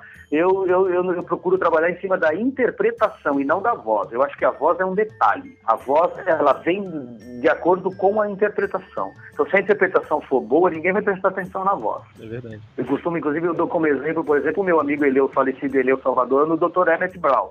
O Eleu Salvador tinha uma voz que era meio fanha, que era meio assim. Mas o trabalho dele é brilhante, é maravilhoso, é fantástico. Não entendeu? Ninguém lembra que ele tinha uma voz meio fanha, porque nem ficou no desenho, ele até conseguiu, ele, no, no filme ele consegue fazer. É, é, é muito bom o trabalho do cara. Então não importa a voz da pessoa. O, por exemplo, o Nelson Machado, que é um maravilhoso dublador, sabe? É um cara, por exemplo, a voz dele não é uma voz linda, maravilhosa. Mas, meu, que nem ele no Kiko não tem. É verdade. Sou obrigado Não tem, é o cara, entendeu?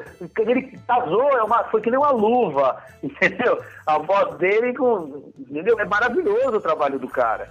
E outras coisas também. Agora, tem outras coisas, outros dubladores, por exemplo, pega um personagem que fica maravilhoso, outros personagens não fica tão bom. Por quê? Cada um tem a sua característica de interpretação. Cada um tem a sua maneira de trabalhar. Então, cai uma série dessa na minha mão, realmente, se eu achar que cabe pra mim e que vai ficar com uma qualidade boa, eu vou fazer. Principalmente porque sei que vai ter alguns colegas que vão falar, pá, você já tá dirigindo, você vai querer dublar, você tem que ganhar, tem que dar espaço pro tanto, parará.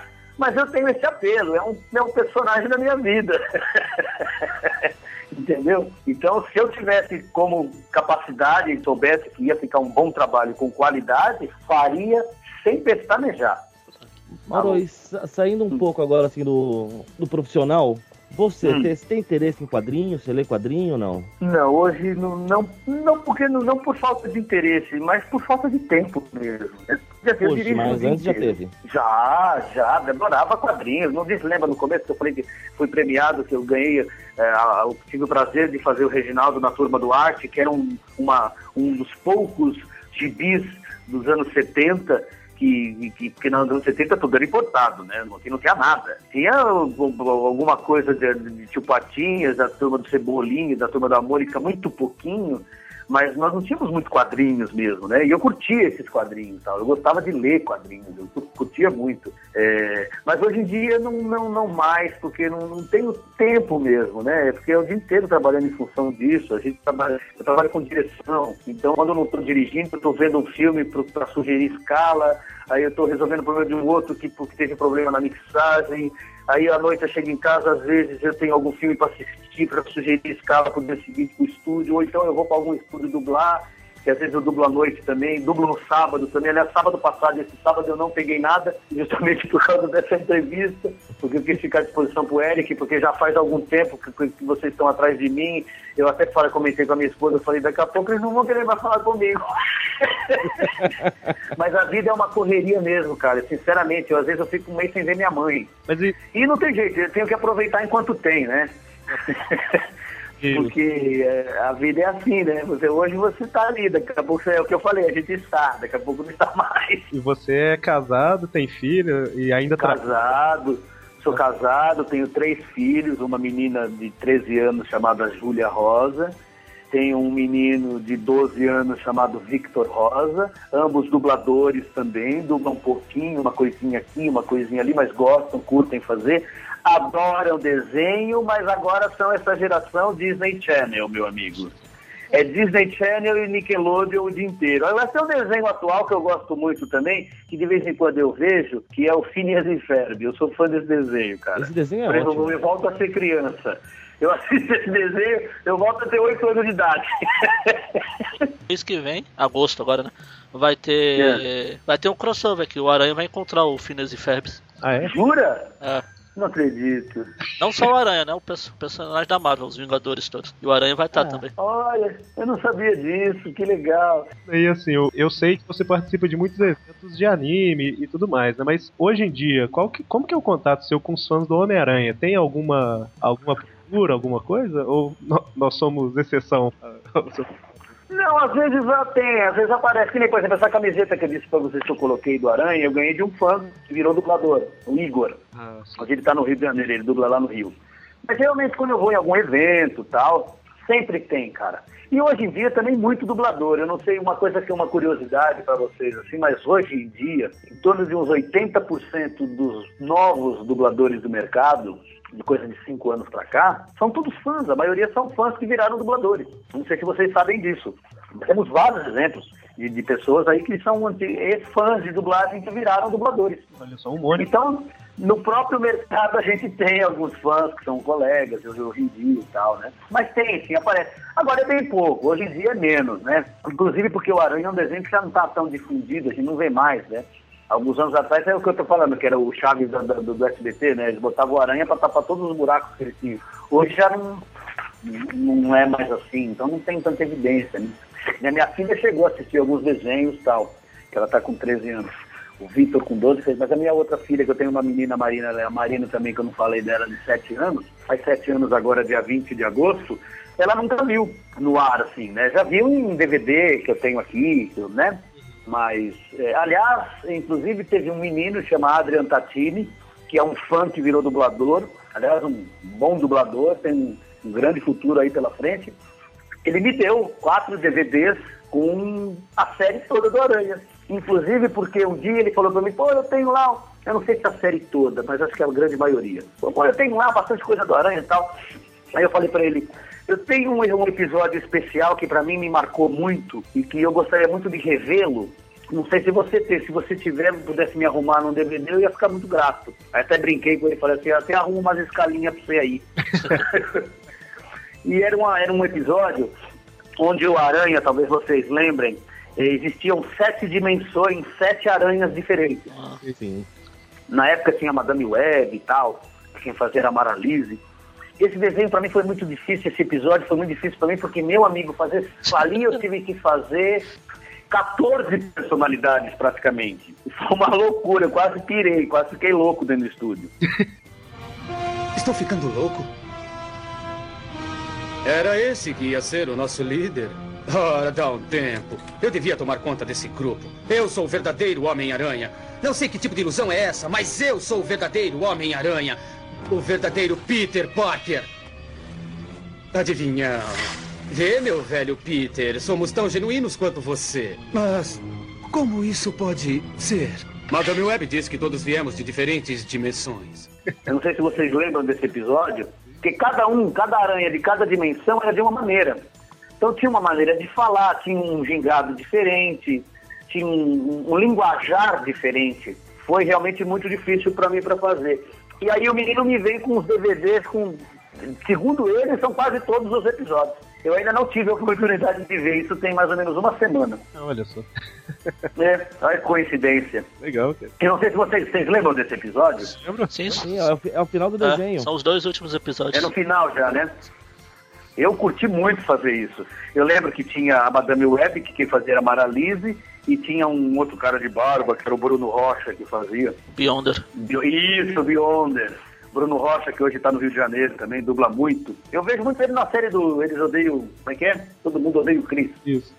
Eu ouço muito ele ali. E aí ganhei, foi um presentão, né? Foi um dos episódios que me marcaram mais. Eles tinham que lançar essa série em DVD aqui no Brasil. Eles é, completa, né? Eles lançaram alguns episódios. É, Exatamente. E, inclusive, eu me ferrei porque o nosso amigo Tata Guarnieri estava processando a Fox na época por causa do 24 horas. E aí eles tiraram rapidinho com medo de eu processar também. é, eu lembro, que, eu lembro que saiu e sumiu. Eu acho que eles recolheram, não sei. Mas é uma série que eles deveriam. É que nem Anos Incríveis, por exemplo, é uma série que eu acho que eles deveriam lançar em, em box. Porque são séries boas. Se nem Anos Incríveis, eu acho que deve ter. Não, Anos Incríveis, o problema dela é, é a trilha sonora. Os direitos autorais para lançar Exato. ia ficar muito caro. Exatamente ali, mas também só tem fera naquela Pois série. né? Por isso que acho que nem lá nos Estados Não tem Unidos um saiu. ruizinho. Oi? Acho que nem nos Estados Unidos saiu a série É. em DVD.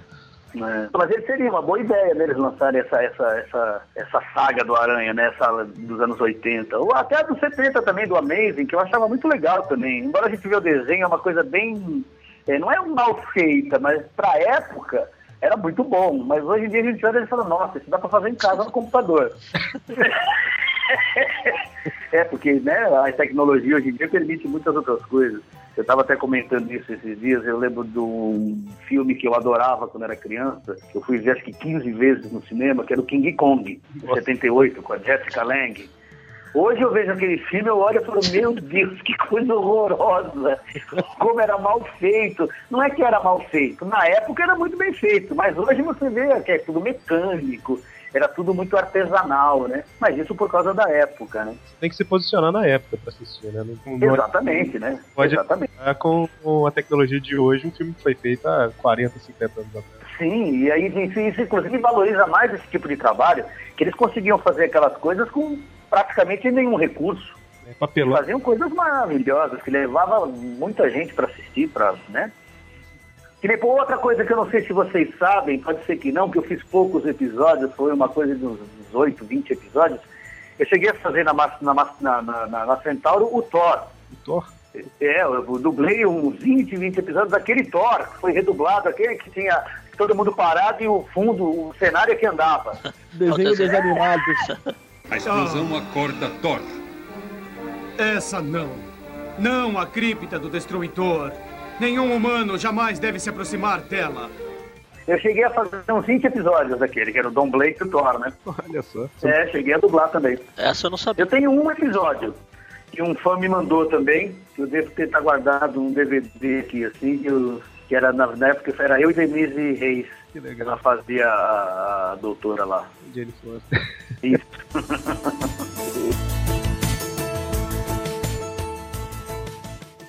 Pense rápido, cabeça de teia!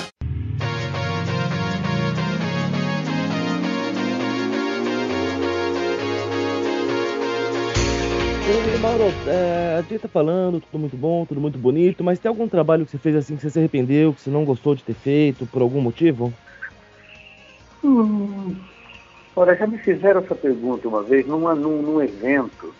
E aí eu volto a dizer assim, não tem, cara. Tem alguns trabalhos que realmente, é, mas a nível assim, de longa-metragem, né? A nível D é muito bom, né? Olha que horror que eu tô falando. mas tem alguns longas que eu faria novamente, por problemas às vezes de direção. Porque hoje em dia a gente tem, às vezes a gente vai trabalhar com pessoas, com diretores que ainda não estão muito, muito, não se firmaram muito na profissão, e aí, em vez de, de- de procurar fazer um trabalho em conjunto para a qualidade do trabalho ser melhor, não, quer se impor, quer mostrar serviço, quer não sei o quê. E aí você é obrigado a fazer algumas coisas, às vezes, para não brigar com a pessoa, que não tem um resultado muito bom, porque a gente se conhece, né? Eu me conheço, eu sei do meu potencial, eu sei até onde eu posso chegar. E às vezes a pessoa não sabe, mas ela quer que seja daquele jeito. E eu sei que daquele jeito não vai ficar tão bom. Mas mesmo assim, eu sou um cara que assim, eu, eu procuro sair do estúdio e deletar. Ou seja, trabalho feito é trabalho feito. Existe lá um diretor que é responsável por aquilo. Se ele aprovou, eu tenho que respeitar. Se eu não gostar, é uma opinião particular. Eu acho que eu não posso passar por cima do, do profissional que está lá para aprovar e que aprovou, entendeu? Então agora que eu me tenha, que eu tenha me arrependido, não tem, cara. Sinceramente não tem, porque, claro, tem alguns filmes mala, né, que encheu a paciência, coisas mais difíceis e tal. Porque tem, às vezes tem, tem umas coisas que é terrível fazer, né? Que nem tem esse filme chinês que eu vou te falar uma coisa. Eu fiz uma saga, que eu curti muito fazer e tal, mas dava um trabalho desgraçado, que chamava A Saga do Kimono Dourado. Foram oito longas metragens de duas horas de um tal de Larry, que ele usava um kimono dourado. Ele apanhava o filme inteirinho. No final ele dava uma, uma voadora e ganhava tudo. Era uma loucura aquilo, cara. E dava um trabalho para dublar, porque ele era americano, era assim, eram três ou quatro americanos, mas eh, o filme se passava na China. E eles falavam em chinês. Imagina americano falando chinês. o chinês já era um horror. O americano falando chinês era um horror, cara. Então, mas assim, a me arrepender, não, não me arrependo de nada. Sempre procurei fazer o melhor que eu pude em todos os meus trabalhos. Claro que tem coisas que não ficaram boas, coisas que não ficaram a contento, porque eu, é aquilo que eu te falei, eu acho que cada dublador tem a sua vertente. Não é porque eu faço uma coisa que fica bem feita que a outra vai ficar também. É, cada coisa é uma, uma coisa diferente, cada trabalho é um trabalho específico. Mas é, não me arrependo de nada, não. Não me arrependo, não. E, e atualmente, você tem. Você continua dublando ou você tá mais dirigindo no teatro, essas coisas? Continuo dublando, mas um pouco menos por falta de tempo. Na verdade, eu vou ser sincero para vocês. É, hoje em dia, eu- a concorrência está muito desleal. Resultado dessa concorrência desleal é, por exemplo, essa história de terem me substituído no Aranha, me substituíram no, no Tartaruga Ninja, me substituíram no, agora no Max Steel, que eu fiz o Max Steel foram 14 anos que eu faço o Max Steel. Entendeu? E talvez por falta de tempo, mas não, porque tempo é uma coisa que a gente negocia, né? Tempo é uma coisa que eu posso pôr alguém no meu lugar para dirigir e tal. Então, eh, dublado mesmo, eu tenho trabalhado mesmo mais em cima da National Geographic, que é o, o nosso cliente principal lá na Marshmallow, que é para quem eu dirijo. Eu tenho algumas narrações no ar. Tem uma série muito legal do. Não sei se vocês conhecem o César Milan. Ah, sim. Que é um cara que trabalha com cachorro e tal. Eu estou dublando ele na National Geographic, só que é um trabalho, a gente não faz lá trabalho de dublagem, nós trabalhamos no voice over. O voice over é o seguinte: todo filme ele tem que vir com um canal que nós chamamos de ME, que é músicas e efeitos. E um outro canal só de vozes. É, esses filmes eles não têm esse canal. Na, nessa ME, você não tem como tirar os depoimentos. Os depoimentos estão ali, não tem como tirar, porque está tudo numa pista só. Então nós temos que fazer o voice over, que assim você faz em cima do original. É por isso que existe o voice over. Na verdade, o voice over é preguiça do dono do filme de fazer uma ME limpa. Entendeu? Às vezes os caras não têm preguiça ou não querem gastar, aí eles não fazem uma ME sem os depoimentos. Então você não tem como é que você vai dublar e deixar o, o, o original embaixo. Não tem como. Então a gente faz em voice over.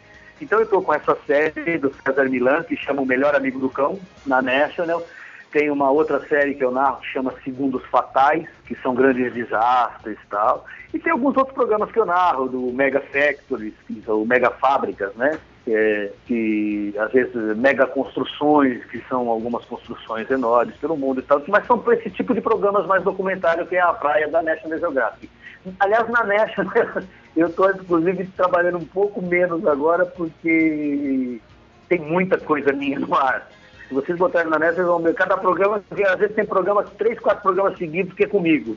Porque eu trabalho já há muitos anos com a National, eu já estou fazendo desde a época da Central, já tenho uns 10 anos que eu tenho trabalhado para eles. Então, tem uma hora, cara, que é, é impressionante. O dono do estúdio, lá, às vezes o Paladino, ele fala, ele fala, Deu, eu não posso pôr você, cara, porque se eu colocar você de novo, eu sou você, você vai ser o rei. é muito engraçado. Mas o meu trabalho está mais voltado hoje em dia para isso realmente longas, filmes, séries, essas coisas, a concorrência está muito grande e muito desleal. A gente hoje em dia não é mais escalado pelo talento que tem. Hoje em dia as pessoas não escalam, escalam por quem está disponível, porque eles têm que entregar rápido, ou como tem, hoje em dia tem, tem. Eu não gosto de falar isso, cara, mas hoje em dia tem muita panela, entendeu? Assim, eu escalo você, você me escala e nós nos escalamos. Então chega um filme, o diretor escala aquela turma dele, o que sobra ele foi para os de fora. Só que hoje nós somos, na época que eu fiz o Aranha, essa série que vocês falam tanto que curte, foi tanto sucesso, nós éramos no máximo 70, 80 dubladores. Hoje, se você for contar, nós somos quase 600. É. Então, é uma concorrência muito grande, entendeu? Então, é muito difícil. Eu tenho filho para criar, né, meu amigo? Escola para pagar, né? Então eu fico lá na direção, tranquilo, porque ali pelo menos eu tenho o meu garantido. Mas se eu pudesse escolher entre dirigir e dublar, sem pestanejar, eu estaria dublando que nem um louco. Porque para mim a dublagem é um exercício de ator. Eu vejo a dublagem como um exercício de interpretação é me dar a oportunidade de eu exercer a minha profissão, de eu interpretar vários personagens diferentes. Não existe profissão no mundo que te dê essa oportunidade. Eu posso fazer um mendigo de manhã, no, no, na hora do almoço eu posso fazer um policial, e no começo da tarde eu posso fazer carinha de um gueto, cheio de xinga, cheio de malandragem. À noite eu posso fazer um advogado muito sério. Essa minha profissão me permite é, um espectro de, de, personagens infinitos. Eu posso fazer vários tipos, várias coisas durante o dia. Isso é fantástico, eu acho isso maravilhoso para o ator. Pena que hoje em dia os dubladores novos, aí, o pessoal mais da geração mais nova, não pensa assim. Eles não veem isso como um exercício, eles veem isso como uma maneira de ganhar dinheiro. E você tem algum conselho assim para quem quem está ouvindo a gente aqui pretende seguir a carreira de dublador? Tenho. Tenho. O meu conselho é o seguinte: faça com amor, faça com, com, com verdade, dê tudo de si, porque aí sim você consegue atingir a verdade, entendeu? Você consegue eh, fazer o seu trabalho plenamente. Não, não leve, não, não, não entre para dublar só para ganhar dinheiro. Se você entrar só para ganhar dinheiro, você vai ser só mais um. Infelizmente, não quero me vangloriar, não me sinto melhor do que ninguém, mas acredito que as pessoas que hoje em dia só pensam em dublar para ganhar dinheiro não vão ter um dia um fã-clube querendo fazer uma entrevista com você quase 20 anos depois. Ou, aliás, mais de 22 anos depois. É verdade. Então faça com amor, Sim, sim. faça com carinho, faça com verdade, que você vai recolher os frutos mais tarde. Aliás, isso é uma coisa que eu falo com muito para meus filhos. Na vida, a gente sempre colhe aquilo que planta. É verdade. Não sei se eu te respondi. Na verdade, eu, eu queria fazer um pedido, mas eu não sei se não sei se, se- se é bom pedir ou se não é. Bom, é, só, só, só pedindo pra gente saber. é, é porque eu tava querendo ver com você se você poderia mandar uma mensagem para os nossos ouvintes, só que como o Homem-Aranha. Entendeu? o problema é pegar a mão. Exatamente, porque realmente eu precisaria ouvir alguma coisa dele para eu tentar chegar naquele tom, porque senão eu vou fazer uma coisa, vai ficar falsa, vai ficar feia. Ele era mais agudinho também, ele era mais novinho. Eu precisava dar uma pesquisada para não fazer feio, né? Ah, tá. É, eu ia até dar uma olhada aqui se eu achava algum áudio dele, mas. Ele tá sem internet, não vai adiantar. Não, não, eu falo. É, exatamente, cara. Eu tenho aqui o, o, o episódio que dá pra, pra colocar na chamada, mas. É, Deixa eu ouvir, deixa eu ouvir, de repente eu consigo. ah, mas Deixa eu ouvir o trechinho. Nova York. Se tudo lá embaixo fosse tão calmo como parece. A abertura do, do- do- do- da série? é o primeiro episódio. Olha que louco. Essa foi a primeira coisa que eu gravei. Foi, naquele dia que, que, que foi o tal do teste. Imagina como eu tava nervoso. Ó. Entusiasmado de você lembrar. Foi. ah, eu posso fazer, eu realmente na, na voz eu acho que eu não consigo chegar. Mas eu gostaria de dizer para vocês que é, é, esse carinho que vocês têm, o fato de vocês terem me procurado, é, essa, essa, o, lance né, de, de ter esse fã-clube, de lembrar tanto desse meu trabalho, que já faz tanto tempo que eu não faço, que já está no ar há muito tempo, mas parou. Hoje tem outras pessoas fazendo. E vocês ainda mantiverem essa, essa fidelidade né, com, essa, com essa coisa do meu trabalho. Isso é, não tem preço, cara. Isso é uma coisa muito gratificante. Isso coroa a minha, minha, minha carreira com, sabe, é, é, faz eu perceber que tudo valeu a pena, sabe? É, é- é muito bom, é muito bom sentir isso, sabe? A mensagem que eu posso deixar para os fãs é, é isso, sabe? Continuem mesmo curtindo seus ídolos mesmo, sabe? Continuem valorizando, porque vamos ver, um dia esse país pode mudar, as pessoas podem ter, dar valor a- a- ao trabalho da- das outras pessoas, as coisas que são importantes pra gente, né? E eu fico muito lisonjeado, fico muito feliz, muito satisfeito por ter a oportunidade de ter vocês como fãs, de ter vocês gostando desse trabalho que eu fiz. Infelizmente eu não, não, não- sei o que poderia fazer agora, porque realmente eu tô, não lembro da hora, não lembro como é que é, fico meio com medo de fazer uma coisa meio feia. Mas é, se vocês podem acreditar que foi uma das coisas mais importantes que aconteceu na minha carreira, embora eu tenha feito vários eventos já, já fui para vários lugares do país, já viajei, já, mas esse papo que nós tivemos aqui foi uma das coisas mais legais que teve na minha carreira até hoje. Podem acreditar nisso. Isso. E a gente agradece demais, que é uma oportunidade muito grande pra gente que tá batendo papo com você, né? É, é um herói da minha infância, né? Eu tinha oito anos. de- Tá, não, não vamos falar em idade, vai embora eu já, já falei antes que eu sempre já tô com cinquentinha, mas com corpinho de 30. Eu, eu prefiro ficar no não vamos falar a idade. Como eu falei no começo, é, realmente, a gente não tá falando isso só porque você tá aqui, mas sua voz é mesmo marcante no Homem-Aranha. Outro dia eu gravei um outro podcast sobre essa série, e o pessoal lá também falou que grande parte do pessoal assistir a série e continuar fã do Aranha é por causa dessa série que você dublou, o seu trabalho. Olha que legal. O programa que a gente gravou aqui também, no ano passado, eu acho, retrasado, que a gente- nós falamos sobre os desenhos animados do Homem-Aranha. Essa série de 94 e a, e a Incríveis Amigos foram, foram as séries que a gente mais comentou, né? Inclusive a gente colocou trechos da dublagem no, no ar. Ah, que legal, cara. É, tanto, tanto que o Stripcast, a música de encerramento é a música de encerramento dessa série. Exatamente. A música que vai tocar daqui a pouco. Ah, que legal, cara. Muito legal, mas a minha promessa fica aí mantida. Nós vamos fazer um outro programa ainda, eu não sei se você tem vídeo no, no site, mas a gente faz uma coisa via Skype e eu, eu preparo uma coisinha legal para fazer legal para vocês. Não, tranquilo. Bom, então, Mauro, muito obrigado novamente. E Uhum. a gente consiga manter contato para fazer essas. Claro, trans... claro, claro. Se não, eu podendo, eu tendo tempo, eu tendo espaço, eu faço numa boa, cara, não tem problema. O problema às vezes é conseguir. Até minha mulher falou, pô, ano passado esse rapaz ligou tanto pra você, você não podia, porque estava empipinado, porque eu estava com teatro, e era uma correria, era uma loucura danada. Eu falei, não, eu tenho que dar um jeito. Não, é sacanagem, eu preciso fazer, tal, tal. E realmente eu peço desculpa para vocês mais uma vez de ter demorado tanto tempo para conseguir fazer. Mas é que a vida da gente é muito atribulada mesmo, cara. É uma loucura. Não, ah, mas agora eu já sei que eu posso te caçar perto da Diola ou perto do Bocão. Bom, gente, então, é, muito obrigado de novo. Já agradeci demais, mas é porque eu realmente sinceramente, eu acho que eu tenho que agradecer esse carinho que vocês tiveram comigo, esse carinho dos fãs até hoje por um trabalho que já de tanto tempo. E, cara, eu tô, eu tô me segurando aqui para não ficar emocionado. que isso.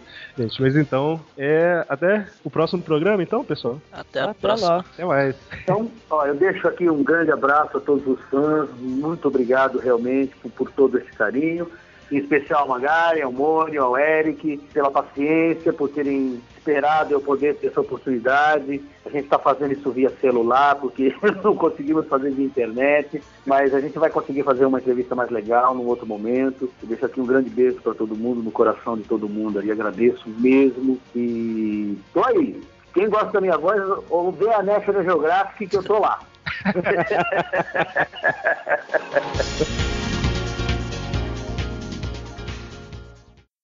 O Homem-Aranha já foi pego em sua teia. E na alegria e na tristeza, ele e eu estamos juntos. Para sempre.